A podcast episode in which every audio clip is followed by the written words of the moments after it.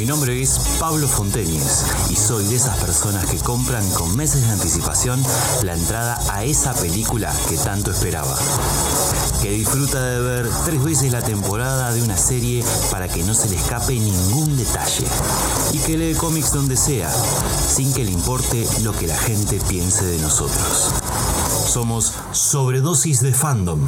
Y esto es lo que tenemos para decir.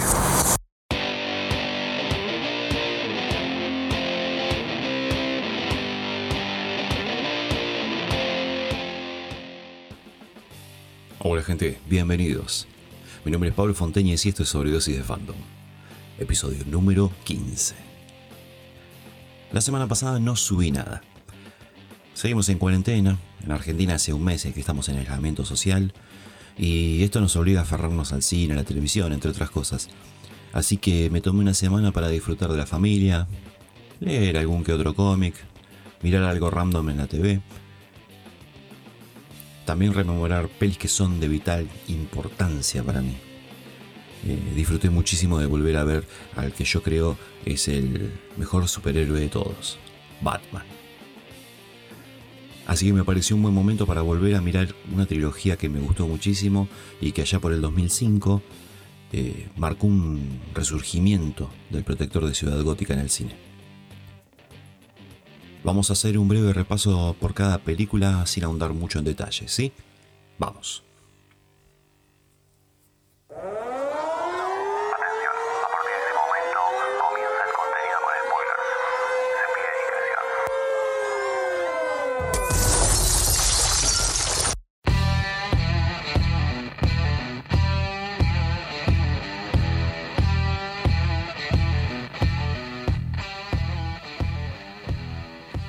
Si bien Christian Bale no es mi Batman favorito en la pantalla grande, dentro del contexto que lo puso Christopher Nolan, es excelente. Hay que reconocer que esta trilogía nos trae un conjunto héroe-villano mucho más realista, más posible. Pero, ¿por qué? Nolan ha demostrado tener un talento único. Si vemos películas como Memento, Inception, Interestelar, podemos ver cómo juega con nuestras cabezas contando una película de atrás hacia adelante, explorando teorías, utilizando efectos audiovisuales únicos. Con Batman no fue la excepción.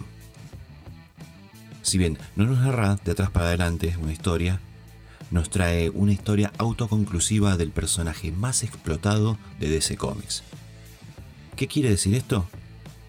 Que no va a haber secuelas para Warner, no de este Batman.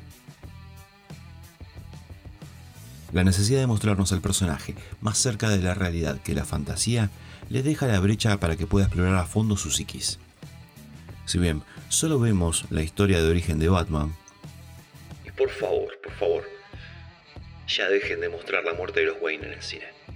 Tenemos un desarrollo de villanos exquisito, con objetivos claros y que no buscan conquistar el mundo.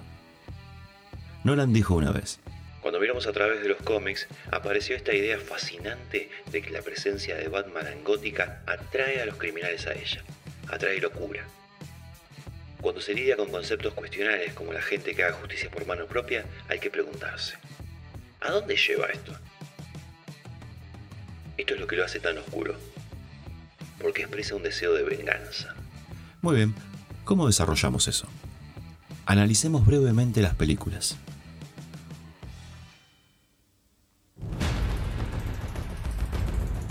Batman Inicia se estrenó en 2005.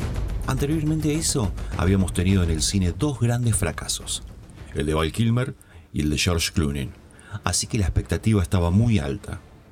Nolan obligó al elenco a ver Blade Runner para que entiendan el concepto de lo que quería de Batman Inicia.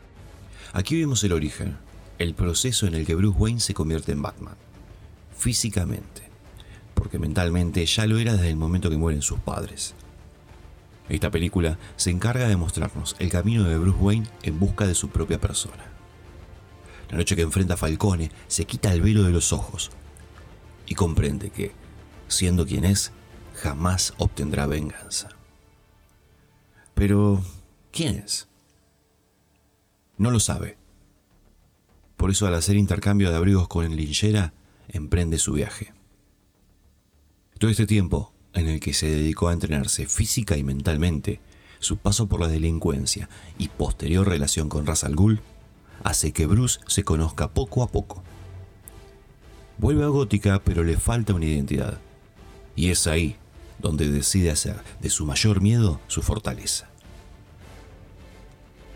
Y para cerrar esta búsqueda de identidad, vuelve a enfrentar a su primer enemigo, Falcone, el responsable de que sus padres estén muertos. Una vez que lo captura, lo ata a un reflector y lo envuelve con el mismo abrigo que inició su búsqueda personal. Aquel que había intercambiado con un ninjera, consolidando así a Batman. El camino de la búsqueda había terminado. Ahora empieza la lucha contra el crimen y la corrupción de Gótica. Para eso, pide ayuda al oficial de policía más honesto de la ciudad, James Gordon.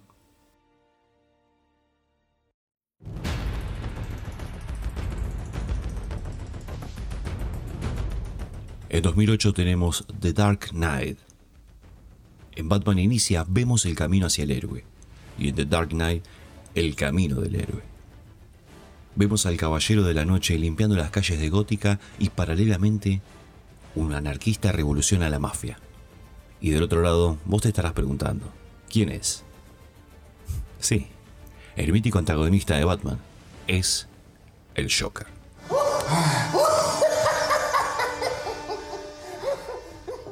Aquí vemos cómo se desarrolla el crimen mismo, cómo la corrupción se mete por las arterias de la ciudad corrupta manejada por la mafia que intenta ser defendida por cuatro personas. Harvey Dent, Rachel, Gordon y Batman. Es una película llena de giros inesperados que una y otra vez te sorprende al reproducirla. Si bien todos creemos que esta película está centrada en Batman y Joker, no lo es. El principal antagonista de esta película es Harvey Dent. La manera en que el Joker lo quiebra hasta convertirlo en dos caras es magistral. Y ya lo dije antes y lo vuelvo a decir.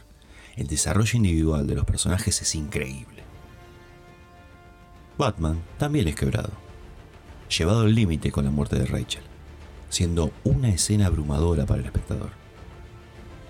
La pelea entre nuestro vigilante nocturno y el príncipe del crimen está plasmada por medio de Harvey Dent. Ambos proyectan lo que desean de Gótica en él.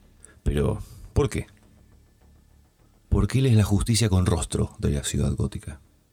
Mueres siendo un héroe o vives lo suficiente para convertirte en un villano, dijo Dent durante una cena con Bruce Wayne, como casi prediciendo su futuro. El Joker logra quebrar el símbolo de Gótica y convertirlo en villano. Un ser sumido en el caos, ya que al parecer todos le fallaron. De esta manera demuestra haber ganado, dejando ver que su filosofía anarquista funciona no con el pueblo, sino con el héroe del pueblo. ¿Y Batman? ¿Qué es lo que hace el Caballero de la Noche en respuesta a esto? A pesar de perder a Rachel también, no se inmuta, porque su voluntad es inquebrantable. Y se sacrifica para que Gótica siga teniendo su héroe con rostro, Harvey Dent. Él continúa confiando en el sistema y para que todo este trabajo no se venga abajo y la gente siga confiando en la policía de Gótica, él se convierte en villano. Es tanto su amor por la ciudad que no le importa matar a Batman.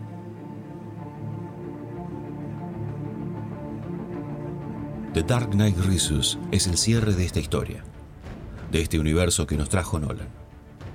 En 2012, la cinta nos presenta un Bruce Wayne que luego de ocho años de haber colgado el traje de Batman, se convierte en un ermitaño. Y es así, sin Batman no es nada cuando se ve obligado a volver, es quebrado física y mentalmente por Bane, un terrorista dispuesto a todo con tal de conseguir lo que desea. Luego de esta película, Nolan se obsesionó con Tom Hardy y su necesidad de tapar parcialmente su rostro.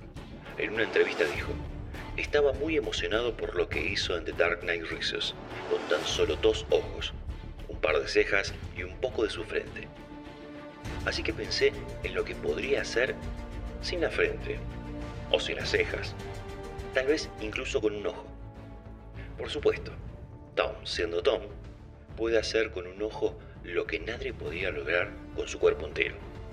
Ese es un talento único en aquel hombre. Es extraordinario. Esta película tiene una trama mucho más lenta. O sea, tiene mucho más desarrollo de trama que escenas de acción. La caída del murciélago se debió a muchas cosas, pero principalmente por falta de convicción. Cuando Bruce se vuelve a poner el manto de Batman, no está completamente convencido de ello y eso lo lleva a la derrota. El personaje tiene una especie de renacimiento, un reencuentro entre Bruce y Batman, en las profundidades de una celda en la prisión de Bane. Como es de esperarse por parte de Nolan, esta saga tiene un final abierto.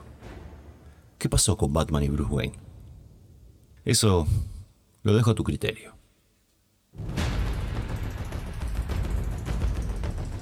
Como conclusión final, la saga de Nolan es excelente. Nos da una mirada diferente de este héroe de DC Comics, que cinematográficamente hablando venía en picada. Nos muestra que sin demasiado CGI todavía podemos ver cine de calidad. La última pregunta que nos queda es referente a Batman. ¿Es un héroe? ¿Villano? ¿Ambos o ninguno?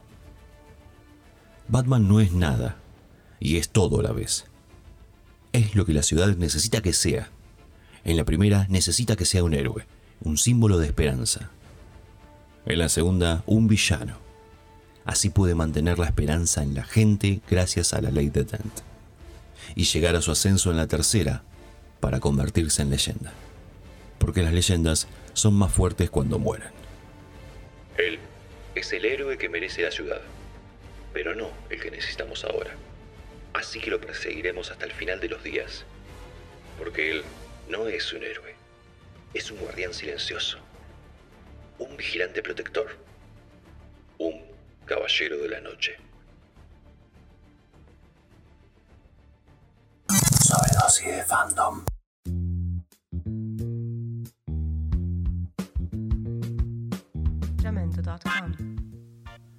Si les gustó el contenido de este podcast, aprieten el botón seguir, así puedes recibir una notificación cada vez que subo un episodio.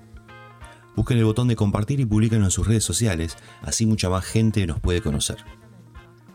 Recuerden que el programa está disponible en todas las plataformas de podcast como Apple Podcasts, Anchor, iBox, Google Podcasts, Spotify, Overcast y Radio Pública, entre otros. A mí me pueden encontrar en Twitter como arroba pfontenes. No se olviden también que estamos en Instagram como sobredosis de fandom todo junto. Sin más que decir, me despido de ustedes. Mi nombre es Pablo Fonteñez. Buena vida. Chao. Episodio llegó a su fin. Pero no se preocupen, muy pronto subimos uno nuevo.